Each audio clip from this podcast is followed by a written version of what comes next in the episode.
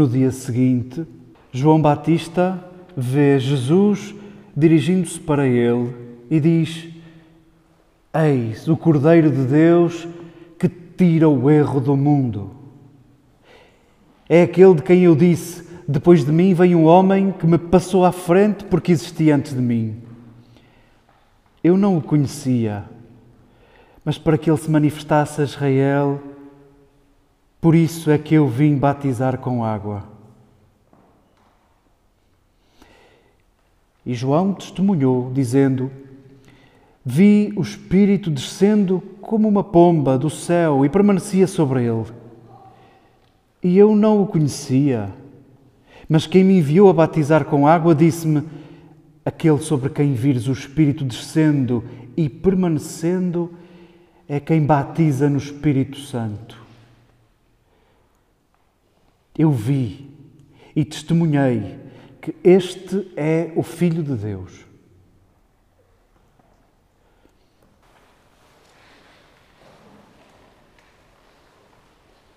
Queridas irmãs, queridos irmãos, queridos amigos, ainda estamos em chave de novidade, ainda estamos em chave de início de um tempo novo que nós queremos que seja novo, um tempo outro, um tempo inédito. Vamos desembrulhando cada dia sem sabermos nada sobre 2023, nada sobre este próximo ano. E queremos desde já dispor o coração a podermos renovar este tempo com o dom de nós próprios, mesmo é dizer, dispondo o nosso coração, questionando as nossas certezas, inventando novas palavras e novos gestos, fazendo escolhas que ainda não foram tomadas.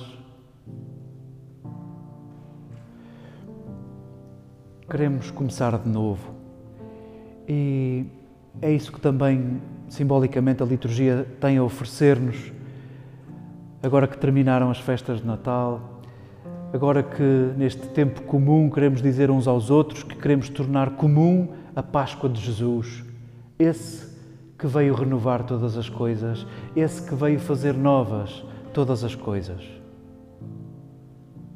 Nos ciclos da liturgia, há três ciclos, onde ao domingo vamos lendo um evangelista. Em cada, em cada ano lemos particularmente um evangelista. Nós estamos no, no ano A e vai acompanhar-nos o Evangelho de Mateus. Mas a liturgia não tem coragem de começar este tempo comum servindo-nos logo o evangelista que nos vai acompanhar ao longo do ano. Faz neste segundo domingo do tempo comum, faz uma espécie de pausa e quer que nos demoremos com um parágrafo de João. E foi este parágrafo que nos foi servido agora. Andamos com ele pela mão há dias, andávamos com ele ao final do Advento, andamos com ele no tempo de Natal e andamos com ele agora. E, como todo o texto, quando nos é servido, quando nos é preparado como refeição, saboreamos sabores novos, saboreamos de uma forma diferente porque inédita. E sim, acolhamos este texto também ineditamente.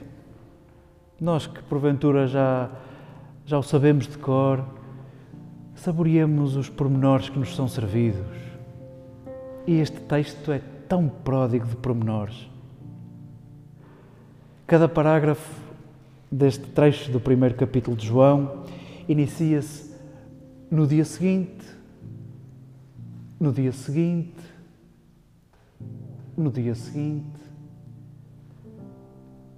É isso que estás a pensar, querido leitor, é isso que estás a pensar, querido discípulo de Jesus. Lembras-te desse texto simbólico do Gênesis, onde falávamos do Deus por detrás de toda a criação e nos servia o narrador um relato de criação, dia após dia. Querido leitor, este de que te quero falar é esse que vem renovar todas as coisas. É esse o autor da nova criação.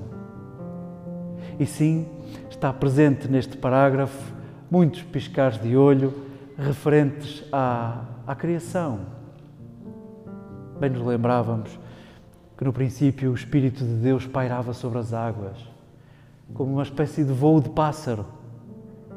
E sim, João invoca a presença do Espírito sobre Jesus. Esse que, como pomba, pairou sobre Jesus e, mais do que isso, permaneceu sobre Jesus.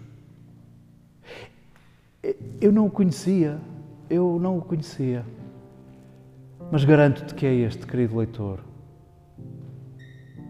Há autores que veem esta estranheza, eu não conhecer, mas é este. A unção de Samuel a David. Todos os filhos de Jessé desfilaram à frente de Samuel e não era nenhum desses o ungido para vir a ser o rei de Israel capaz de unir todos, todas as tribos num só povo. E veio do campo aquele miúdo ruivo. Eu não o conhecia, mas era esse. E em certa medida, querido leitor, este que João também dirá à multidão: esse que está no meio de vós e vós não conheceis, esse improvável, é esse que vem unir todas as tribos, é esse que vem construir a unidade, é esse que vem contar contigo para sermos um só rebanho sob um só pastor. Acolhamos os detalhes de nova criação que nos é servido neste texto. Não sabemos bem de onde é que vem Jesus. Os sinóticos, simbolicamente, enviam Jesus ao deserto e por lá fica 40 dias. Há autores que também veem neste Jesus a vir ao encontro de João o regresso, o regresso do deserto. E nesse caminho veem o êxodo da história de Israel, o caminho para a liberdade. E sim, neste texto está convocada a criação, o êxodo e o tempo de David, esse que ficará no sonho do povo como aquele capaz de unir-nos e esse que será desejado quando se falar no Messias, o novo David. Queremos acolher este texto em chave de novidade, no sentido de querermos recomeçar e fazer de novo.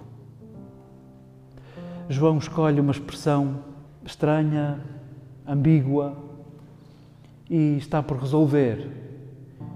Ficará para a nossa digestão e para quando virmos João face a face e para quando em Deus formos tudo em todos podermos compreender melhor e esclarecer todas as dúvidas. João escolhe a expressão Eis o Cordeiro de Deus, aquele que tira o erro do mundo, o que tira o pecado do mundo. Em certa medida, já que não é dito em plural, ele não tira os pecados, ele não tira os erros, ele tira o pecado, ele tira o erro. Também aqui está presente a nova criação. Ele apaga o erro para recomeçarmos, para começar tudo de novo. E porque a expressão o Cordeiro de Deus, o Cordeiro de Deus. Haveria animais talvez mais práticos na hora de arranjarmos aqui uma solução para o Messias, esse que vem libertar-nos do domínio romano. Eis o leão de Deus, que vem destruir a opressão do mundo. Eis a águia de Deus, eis o dragão de Deus, que sobrevoará e queimará o pecado do mundo. Quantas imagens! E são animais presentes no imaginário do povo. Eis o Cordeiro. Há autores que, que sustentam a possibilidade disto ser um erro. A palavra talia em aramaico seria uma palavra que quereria dizer servo. E talvez João quisesse dizer: Eis o servo de Deus que tira o pecado do mundo. E sim, o servo de Deus, que estávamos na primeira leitura, estava presente num cântico de Isaías, uma personagem misteriosa e anónima, onde se foi lendo o resto de Israel, que depois de sofrer a tormenta do exílio recomeça, recomeça. Em tempos messiânicos foi lido esse, o Messias, suportará todo o sofrimento e ele sim se erguerá novo e fará de Israel um povo novo. Obviamente, os discípulos de Jesus viram no servo de Yahvé a figura de Jesus. Seja por erro ou não, eis o servo de Deus, o servo de Yahvé, que tira o pecado do mundo, que tira o erro do mundo, ou eis o Cordeiro de Deus, que tira o pecado do mundo. O Cordeiro também é o símbolo da mansidão. Como Cordeiro levado ao matador, lembramos, ele não abriu a boca ante aqueles que o queriam matar. Lembramos na Sexta-feira Santa, relendo o mesmo Isaías. O Cordeiro era todo aproveitadinho. Era o animal que podia alimentar as pessoas dentro de casa e alimentava. Era o animal que permitia vestir-nos para sairmos para fora de casa. E era o animal que permitia no templo, pelo sacrifício, reconciliar-nos com Deus. É o animal mais completo. É o animal que se dá totalmente, é o símbolo do dom. É o que serve para tudo. É o puro dom seja por erro ou não, eis o Cordeiro de Deus, não só evoca a vítima, que mais tarde os discípulos de Jesus vão de ver no próprio Jesus, o sacrifício absoluto, esse que fecha todos os sacrifícios possíveis, já não há sacrifícios com animais, o Templo de Jerusalém já não significa nada. Ele sim foi o que se entregou totalmente. E a nova criação, porventura, começa no dom total de si. O mesmo é dizer, querida discípula de Jesus, querido discípulo de Jesus, a nova criação que hoje começa, começa com o dom de ti, com a possibilidade de te dares, querido leitor, querido discípulo, querida leitora, querida discípula, com a possibilidade de te dares. E o que é isso? que é essa possibilidade de nos darmos. Começa porventura no coração com esta frase repetida duas vezes neste texto. Eu não o conhecia, diz João, eu não o conhecia.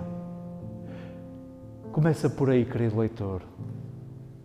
Diz ao coração: Jesus, eu não te conheço, eu não te conheço. Desejo conhecer-te e vivo para te conhecer, mas eu não te conheço. Sim, somos uma genealogia de gente que ouviu o testemunho de quem viu. E hoje o texto serve-nos para isso. É a passagem de testemunho. Eu vi e quero que tu, querido leitor, acredites, para que acreditando vivas, vivas, tenhas vida e faças viver e nós dispomos-nos nessa genealogia de gente que acolhe um testemunho sem ter visto, que acolhe um testemunho de fazer Jesus encarnar na história de hoje e nos dias de hoje sem o conhecermos. É aí que tudo começa, quando no teu coração reconheces que não conheces. Reconheces que estás em aberto, estás disponível a conhecer como é que Jesus se dará a conhecer nos laços uns com os outros.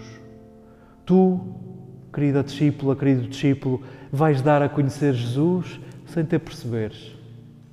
E serão outros que te vão dar a conhecer Jesus, pelo dom de si próprio, pelo cuidado, por isto de questionarmos as nossas certezas, por isso de nos dispormos a que nas nossas ideias, conceitos e preconceitos não caibamos só nós, não caiba só eu.